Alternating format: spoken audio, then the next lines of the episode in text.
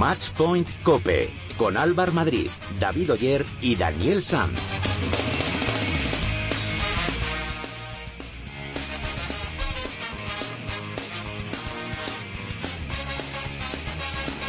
Hola, ¿qué tal? ¿Cómo estáis? Bienvenidos al programa especializado en tenis y en pádel de cope.es. Bienvenidos al capítulo 40 de Matchpoint Cope.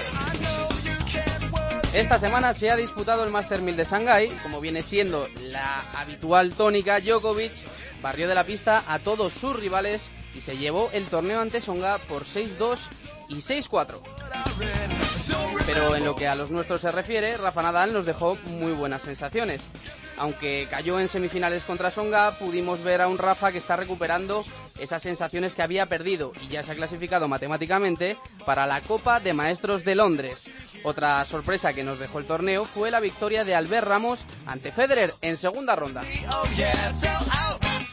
Padel se ha disputado el Open de Galicia y Vela y Lima volvieron a demostrar su superioridad y se llevaron el torneo ante Juan Martín Díaz y Maxi Sánchez por 6-4 y 6-4. Y en categoría femenina, las gemelas Sánchez Alayeto se hicieron con la victoria y en unos minutos hablaremos con una de ellas. Y han vuelto y están aquí mis dos compañeros y amigos David Zoyer y Dani Sanz. Muy buenas, compañeros. Hola, Álvaro, hemos vuelto, ya estamos por aquí. ¿Qué tal este tiempo de...? Bien, vacaciones merecidas, Mere- yo creo. merecidas, Yo creo que sí. No Bueno, como tú, mi no te las mereces. Vacaciones. Bueno, pero ahora otra vez con ganas, ¿no? Siempre. Y, y como si Disfrutar no del tenis y del pádel, y del badminton y del tenis de mesa y de lo que sea. y como si no nos hubiéramos ido, porque vamos, llegamos y Djokovic ganando, Map y Majo ganando, Vela y Lima, o sea, Las esto, cosas no esto es cambian. como Estaban igual que cuando nos fuimos. Como cuando Sí, nos fuimos. Oye, ¿qué os parece, qué os ha parecido este torneo de Rafa Nadal? ¿Creéis que está otra vez en la, en la senda, en la buena senda para, para seguir pues un poco eh, recuperando esas sensaciones y poder volver a competir contra los, los número uno?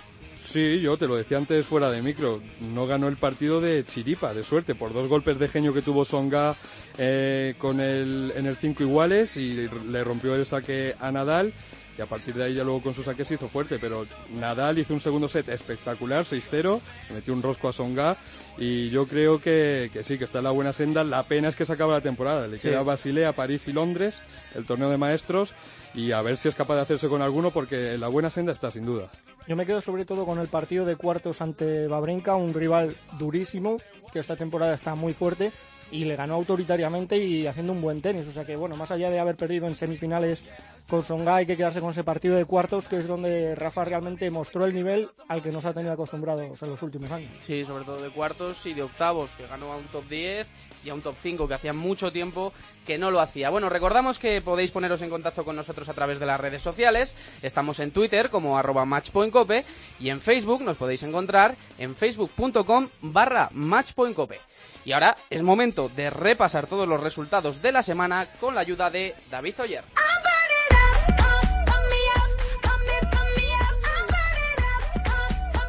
Llegamos al último tramo de la temporada tenística y lo hacemos dejando atrás el Master 1000 de Shanghái que se ha llevado, como viene siendo habitual, el serbio Novak Djokovic, que venció en la final a Songa por 6-2 y 6-4. El serbio se hace así con su noveno título del año y con su Master 1000 número 25, superando a Federer y quedándose a tan solo dos de Rafa Nadal. Además, Djokovic eh, bate su récord de puntos al frente de la clasificación ATP con 16.785. Nadal ocupa el séptimo puesto y ya está clasificado para el torneo de maestros de Londres y Ferrer es octavo. Nadal estuvo a tan solo un paso de conseguir meterse en la final, pero acabó cayendo en semifinales frente a Songa gracias a un par de puntos heroicos de el francés. A Nadal le queda para finalizar la temporada Basilea, París y Londres. Este Rafa valorando su participación en los dos últimos torneos. Si ambos torneos han sido buenos o no, en general tengo sensaciones positivas de ambos. Finales y semifinales en estos torneos no son fáciles para mí. He sido capaz de ganar muchos partidos, pero no todos. He tenido un buen nivel de juego. Tengo más impresiones positivas de estos torneos que en todo el año, especialmente por las sensaciones. Sensaciones de que estoy cada vez mejor y mejor.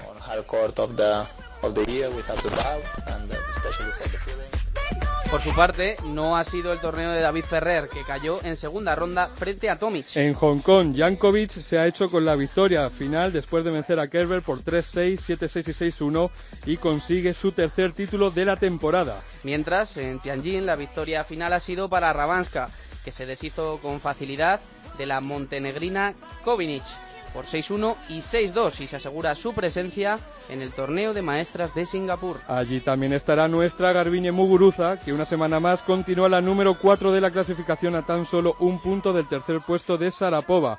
Carla Suárez baja hasta la decimocuarta posición.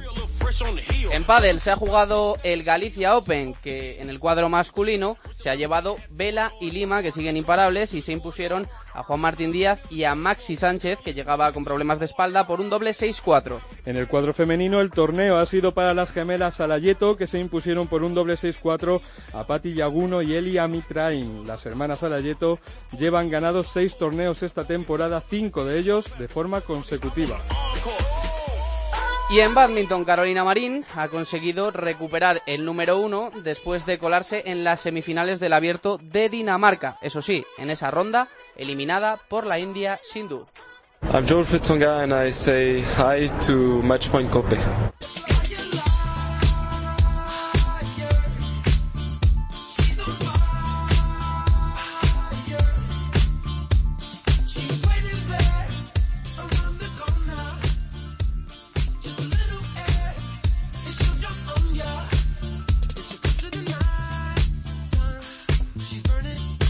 Abrimos el tiempo de opinión en este capítulo 40. Ya nos escucha el responsable de la información de tenis de ABC, Enrique Yunta. Muy buenas, Enrique.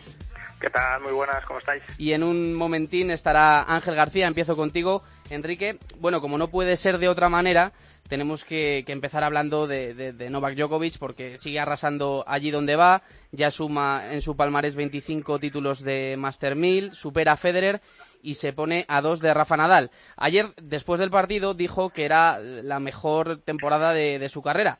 Imagino que estás de acuerdo y, y, que, como yo, firmas debajo, ¿no?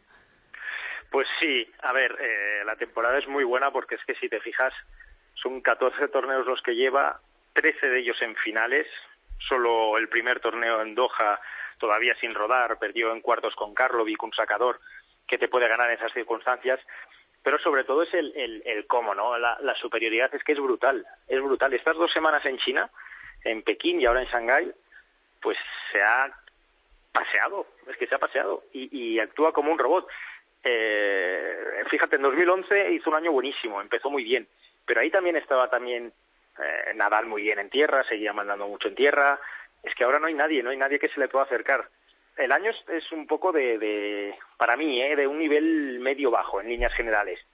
Pero es que también es tan, tan, tan superior Novak Djokovic al resto, es que solo hace falta ver la lista. Tiene 8.000 puntos de ventaja sobre Murray, ha ganado nueve títulos, mm, es máximo favorito para todo lo que queda, todo lo que tiene que jugar, la Copa de Maestros, pues, pues realmente actúa como un robot hasta el punto, y es lo que más me puede llegar a preocupar de, de aburrir porque vemos otros deportes en donde, qué sé yo, la Fórmula 1, por ejemplo, cuando un coche es muy dominador, al final te acaba aburriendo. Pues es que pasa lo mismo, y es que no ves que sea nadie capaz, nadie es capaz de, de meterle mano. Mm, algún momento de la temporada Federer en, en torneos a tres sets, donde ahí el suizo es arrollador, Uh, pero más allá de eso, es que no, bueno, a Brinca le gana en una final de Roland Garros de aquella manera, una sí. final extraña, pero poco más, es que no, no, hay, no hay manera, no hay manera de, de meterle mano a, a, este tenista que desde luego su año es superlativo. Y, y si tuvieras que dar un consejo a algún tenista mmm, para decirle, hay que ganar a Djokovic de esta manera, ¿cómo sería? Pues mira, ayer le hacían la pregunta a él y él mismo decía, buena pregunta, pero no, no la, vamos, ni yo te la sé responder. Mm, hoy en día no depende tanto de cómo tú le juegues a él, de, sino de cómo sea, esté él en, en su nivel. Si, si él está a este nivel, ahora mismo, vamos, veo imposible, veo dificilísimo que nadie le pueda. Obviamente a un partido pueden pasar muchas cosas, pero pero es que no le veo ningún defecto, ninguno. Y antes podíamos decirlo y mentalmente, cuando le entran las dudas, es que ahora mismo es una roca también, mentalmente ha evolucionado de manera increíble. Mm, ni siquiera ahora mismo en tierra, a un partido a cinco sets con el mejor Nadal, sabría decirte si, si sería capaz de ganar a este Djokovic. Uh -huh. o sea, que para que te hagas la idea de, de, de, de, todo su, su dominio y de su hegemonía en este año, en donde, bueno, es que son cinco derrotas, ¿eh? Yeah. Cinco derrotas y, y además todo lo que ha ganado lo ha hecho con una autoridad pasmosa. Bueno, hablabas de Nadal, también hemos visto a un Rafa diferente esta semana, por fin eh, volvió a ganar a un, a un top 10 en, en, octavos, a Raonic y a un top 5 en, en cuartos, a Babrinka, aunque en semifinales no, no pudo con el francés Songa, pero ya eh, desde la actitud dentro de la pista hasta, el juego ha sido diferente a, torneos anteriores, ¿no? Sí, es que Nadal habla mucho con, su cara, ¿eh? con su rostro y, las celebraciones durante el año han sido más de ansiedad que de otra cosa, de rabia, pero, pero aquí ha habido victorias en donde ha celebrado como con Maurín, que que se le veía mucho más liberado, en su cara, en su rostro, la manera de jugar, sus golpes, mucho, mucho más decisivo que antes, mm, le ha corrido más la bola, ha sido agresivo, ha hecho bien lo que tenía que hacer. Falta por ver si, si tiene continuidad o no, porque es cierto que, que no hay reproches tampoco en su derrota con Songa, pero tampoco tiene que perder ese partido. Después de hacer un 6-0 en el segundo, engañoso, porque también Songa se deja ir. Hace bien, juega bien el tercer set, es verdad que Songa es un sacador peligroso cuando tiene un buen día, pero yo creo que es mm, ese partido lo tiene que ganar y lo tiene que ganar a base de confianza. Supongo que cuando vaya cogiéndola más de aquí en adelante hasta final de temporada, incluso al principio de, del trimestre que viene, pues estará con esa confianza como para ganar un partido que antes, no nos engañemos, estos partidos los podía perder, pero casi siempre los ganaba.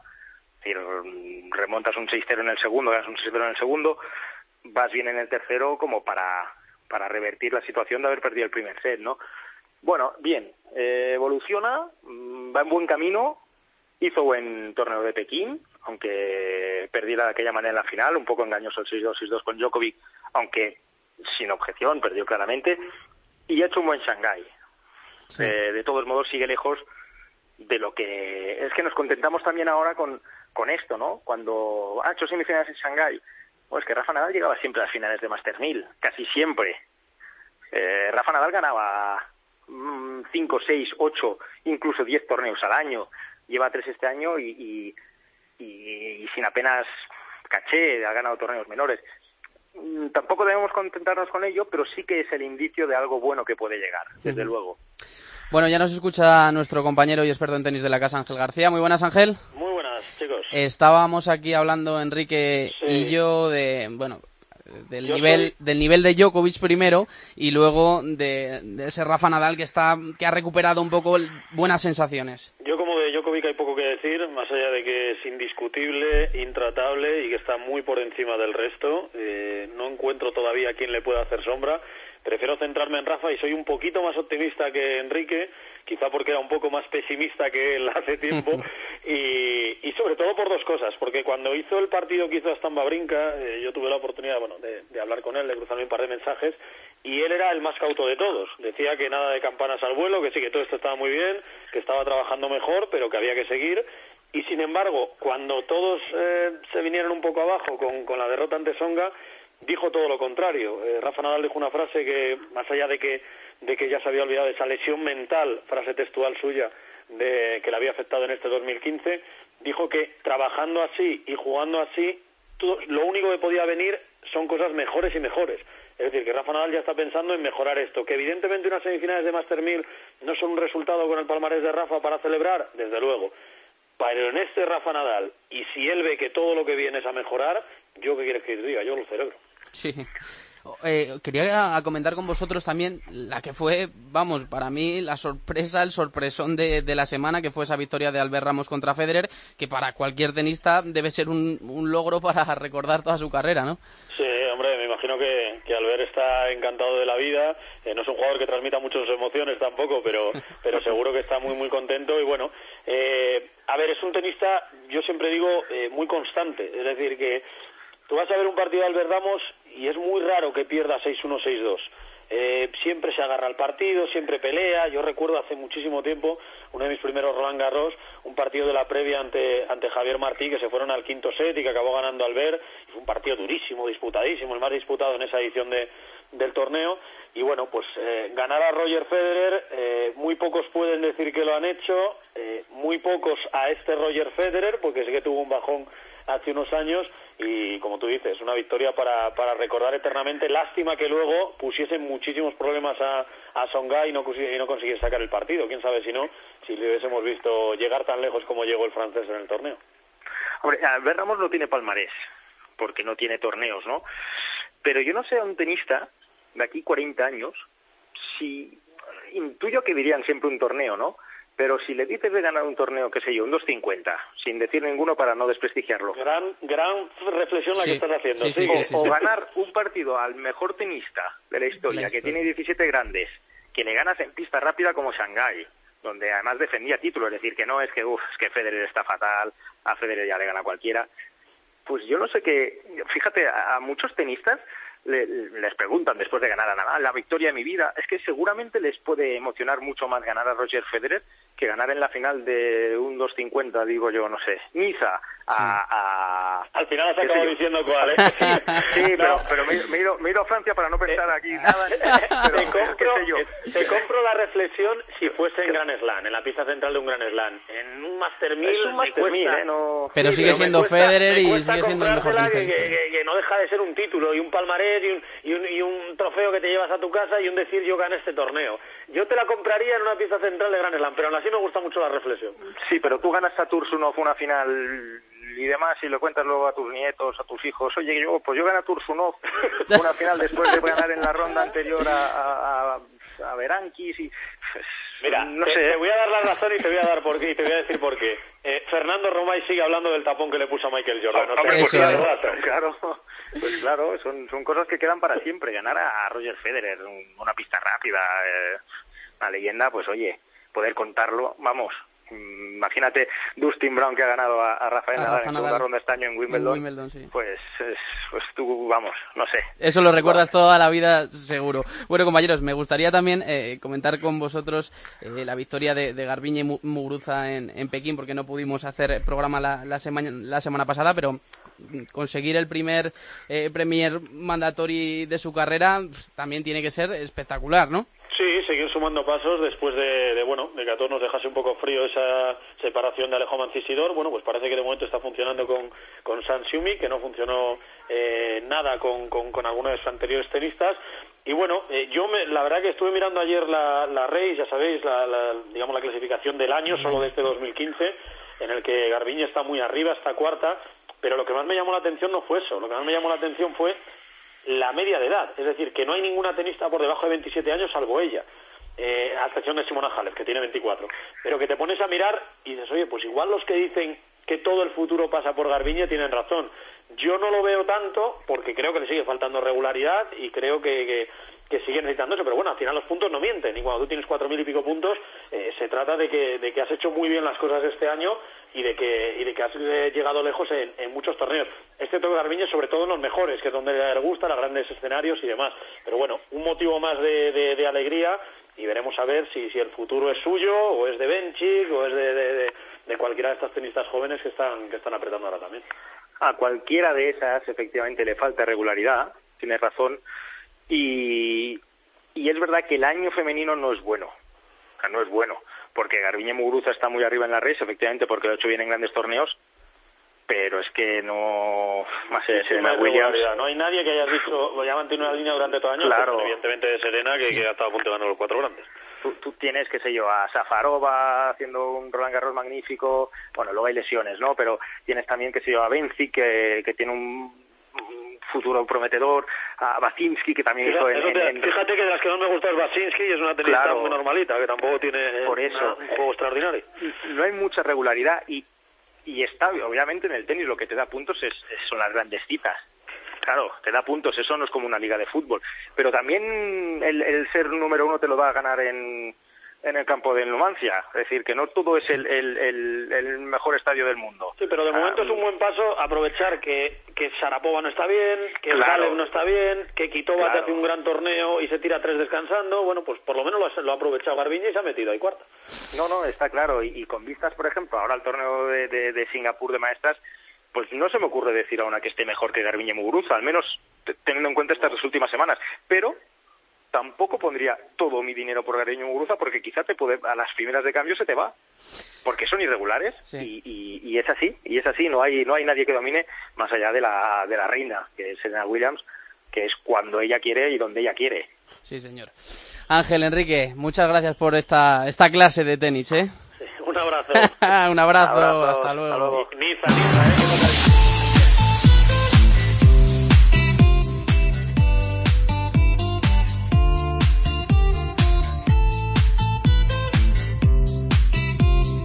Bueno, ya está por aquí Gonzalo Pérez. Muy buenas, Gonzalo. Muy buenas, Álvaro. Bueno, me parece que nos vas a explicar hoy cómo mm, pasar eh, de ser un jugador amateur a un jugador profesional, ¿no? Sí, lo que hoy vamos a analizar es eso, las claves que necesitaremos para llegar a convertirnos en un profesional del tenis.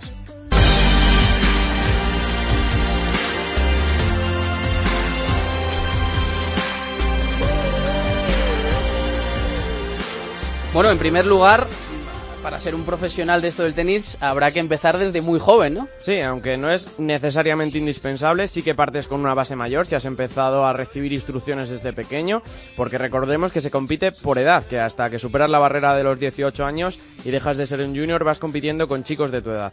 Por tanto, si hay años en los que tú no has entrenado, en los que tú no te has dedicado al tenis, vas a tener una gran desventaja. Por lo, eh, primero que hay que hacer es apuntarse desde pequeños a una escuela de tenis, ya desde los 5 o 6 años, e ir aprendiendo paulatinamente esas bases del juego.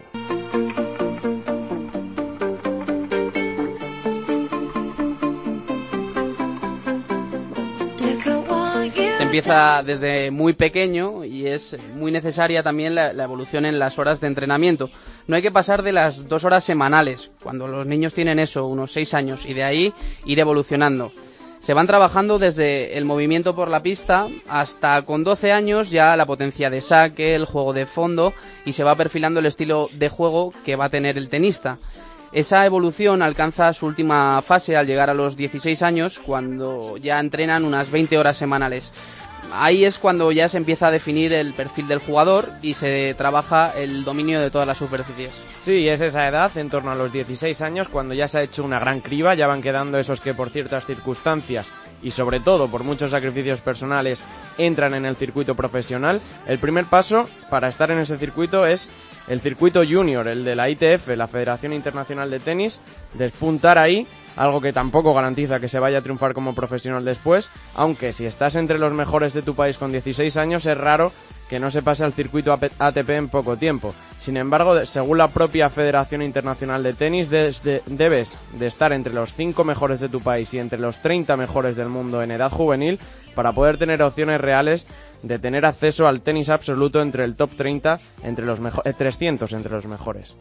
Un ejemplo claro de esto lo tenemos, por ejemplo, en los que han sido números uno del mundo en, el circuito junior, los más recientes, los que nacieron a finales de los 80 y principios de los 90 que muy pocos han despuntado en el tenis profesional y la mayoría están perdidos en el ranking ATP.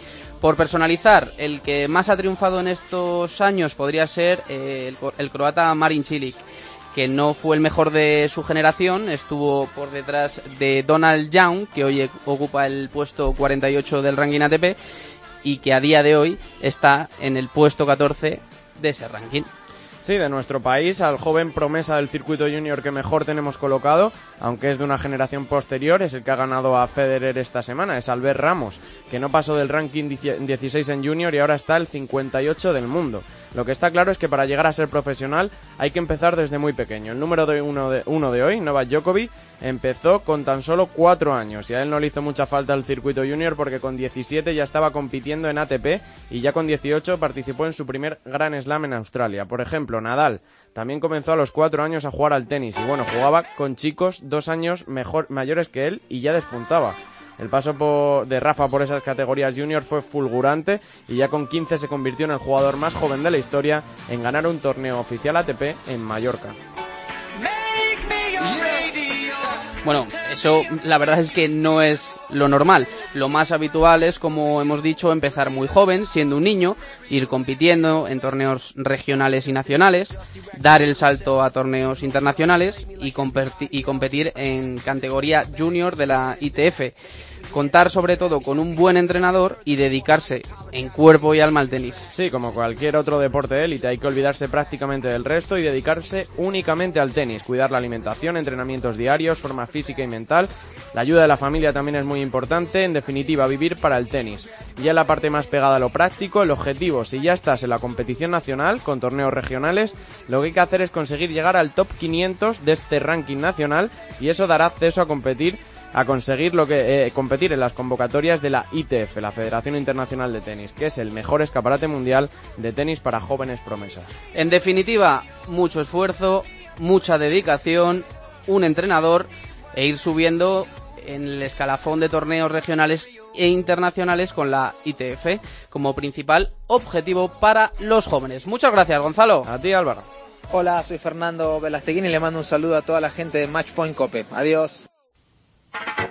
Saturday morning, jumped out of bed and put on my best suit. Got in my car, raced like a jet all the way to you. Ahora cambiamos de raqueta y hablamos de pádel porque esta semana se ha disputado el Open de Galicia. En categoría masculina, Vela y Lima se hicieron con la victoria y en categoría femenina, las gemelas Sánchez Alayeto se llevaron el torneo ante, ante Patti Yaguno y Eli Amatriain. Y ya nos escucha una de las ganadoras, Mapi Sánchez Alayeto. ¿Qué tal? Muy buenas. Hola, buenas tardes, ¿qué tal? Bueno, muy bien, encantado de saludarte. Lo primero, enhorabuena por, por ese torneo que habéis hecho tu hermana y tú. Muchas gracias. La verdad que venimos contentas de tierras gallegas. Oye, torneo perfecto, ¿no? Porque mm, si no me fallan los cálculos, no habéis concedido ni un solo break en, en toda la semana. Sí, hemos jugado a un gran nivel toda la semana. Eh, es verdad que hemos tenido partidos muy duros que hemos sacado hacia adelante con buenos resultados y, y bueno, eh, han sido resultados que parecen fáciles, pero que realmente no lo son. Sí, sí. Bueno, habéis ganado seis torneos esta temporada y cinco de ellos de manera consecutiva. Mm, Temporada casi redonda, ¿no? Sí, eh, ya la, la temporada pasada era muy buena y, y la verdad que, que veíamos difícil que poder mejorarla pero bueno, eh, como todo deportista creo que, que somos muy ambiciosas y que nos gusta hacer las cosas bien y bueno, la verdad que está siendo una temporada, bueno, un temporadón. ¿Y cómo seguís motivándoos? ¿Para, ganar es suficiente motivación o os planteáis retos en cada torneo? Mm, No, retos cada torneo no, eh, son más bien objetivos que nos plantamos cada día y en, en los entrenamientos intentamos dar lo mejor de nosotras mismas para que después así pueda salir lo mejor de nosotras en, en los torneos, porque si no entrenas bien luego no puedes pretender que te salgan los torneos nada, así que no nos presionamos en los torneos con vamos a, conseguir alcanzar tal objetivo u otro porque es una forma tonta de pues de presionarte sino que intentamos hacer lo que llevar a la práctica lo que entrenamos Hablando de objetivos, el que seguro que es el vuestro es acabar la temporada como números uno del ranking, ¿no? Sí, ya la acabamos la temporada pasada y bueno, eh, siempre quieres estar ahí, ¿no? Como te decía, como deportistas al- intentas alcanzar siempre el, el ranking alto, pero bueno, tampoco nos obsesionamos con eso por lo que te decía antes, porque es una manera tonta de, de presionarse. Obviamente lo buscas, pero bueno, eh, de hecho, ya eh, hablábamos con la psicóloga ¿no? a principio de, de año que, bueno, que tampoco pasaba nada si bajábamos en el ranking. O sea, lo importante es hacer las cosas bien y- y ya está. Y la semana que viene os tenemos eh, ya en 7 ocho días eh, viajando para Dubái. ¿Hay ganas ya de jugar fuera? Sí, el domingo viajamos y, y la verdad que muchas ganas, sobre todo las chicas, que es el primer torneo al que viajamos fuera de España y bueno, también un poco por ver qué nos vamos a encontrar allí, ¿no? Es todo tan tan diferente que, que va a ser todo súper nuevo para todos y bueno, con muchas ganas.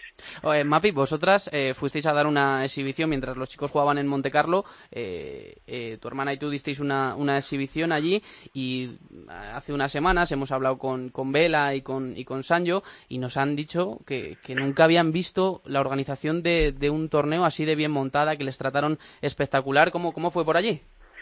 Sí, nosotros fuimos a la exhibición, solo pudimos estar allí sábado y domingo, o sea que, bueno, tampoco lo vivimos como ellos que estuvieron toda una semana, pero es verdad que, que los organizadores cuidaron el, el todo detalle, ¿no? Eh, intentaban que, que estuviésemos súper bien cuidados, que los protagonistas realmente fuésemos los deportistas y, y nos sentimos súper arropados por ellos, o sea que ojalá el año que viene las chicas vayamos allí a jugar también. No sé si la organización eh, será muy similar o muy distinta, pero a vosotros como a vosotras como jugadoras, ¿Os motiva más este, este torneo de Dubái al ser fuera? ¿Es un objetivo un poco superior a otros torneos?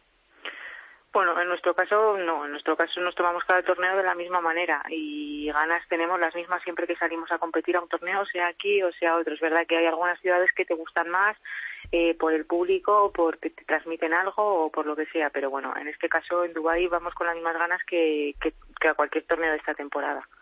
Y es, es enorme cómo está creciendo el pádel femenino. Eh, ya jugáis torneos fuera, pero además eh, es un placer ver, eh, por ejemplo, en Galicia ya en las rondas finales no había entradas, en los anteriores torneos tampoco. Eh, ¿Cómo lo ves eh, dentro de un año, de dos años? ¿Qué- eh, ¿Dónde ves que puede estar el, el pádel femenino?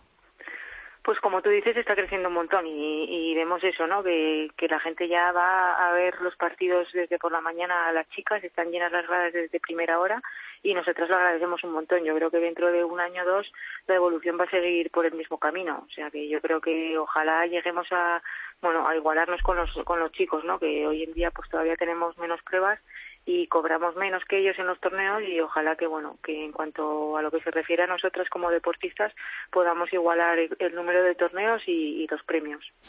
Bueno, eso esperamos todos, que el pádel femenino y masculino siga creciendo y que nosotros lo sigamos contando. Mavi, muchas gracias por atendernos, un abrazo y que vaya fenomenal la temporada. Gracias a vosotros y un saludo para todos.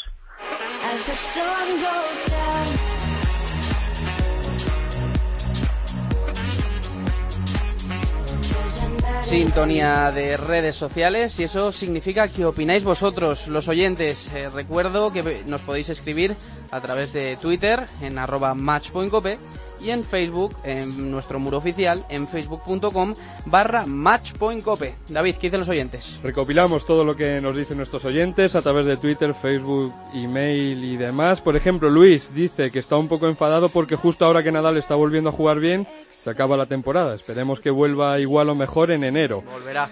Que Nadal no haya jugado la final en Shanghái ha sido pura mala suerte. Dos golpes de genio de Songa en el momento clave no pueden empañar su gran torneo, dice Vicente. Alberto cuenta que Ferrer le ha decepcionado en este torneo. Dice que un jugador que opta a estar en Londres no puede caer en primera ronda de un Master 1000. Bueno, pero está haciendo muy buena exigente. temporada, ha tenido lesiones. Un Bueno, poco vamos a, tiene crédito Alberto. Ferrer, tiene crédito Ferrer. Nico apunta que nunca había visto una temporada como la que ha hecho y está haciendo Djokovic y eso que no ganó Roland Garros, que lo podía haber ganado también. Que Garbini esté solo a un punto del podio en el ranking a, un punto del podio en el ranking WITA hace pensar que puede llegar a donde quiera y con solo 22 años recién cumplidos, dice Maribel. Y Marcos lanza una pregunta al aire. ¿Puede ser que Garbini sea de los elegidos que tienen mejor golpe de revés que de derecha? Puede, ser, ¿eh? Puede ser, puede ser.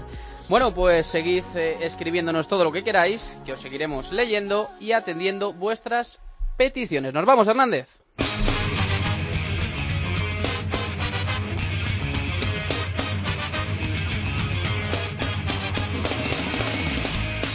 David, ¿qué tenemos para la próxima semana? Tenemos en juego ya desde hoy los torneos de Estocolmo, Moscú y Viena de 250 puntos, salvo este último de Viena que es de 500. Y en pádel hasta el día 25 no comienza el Máster de Dubai que tendrá cuadro tanto masculino como femenino. Muchas gracias, David. Un abrazo.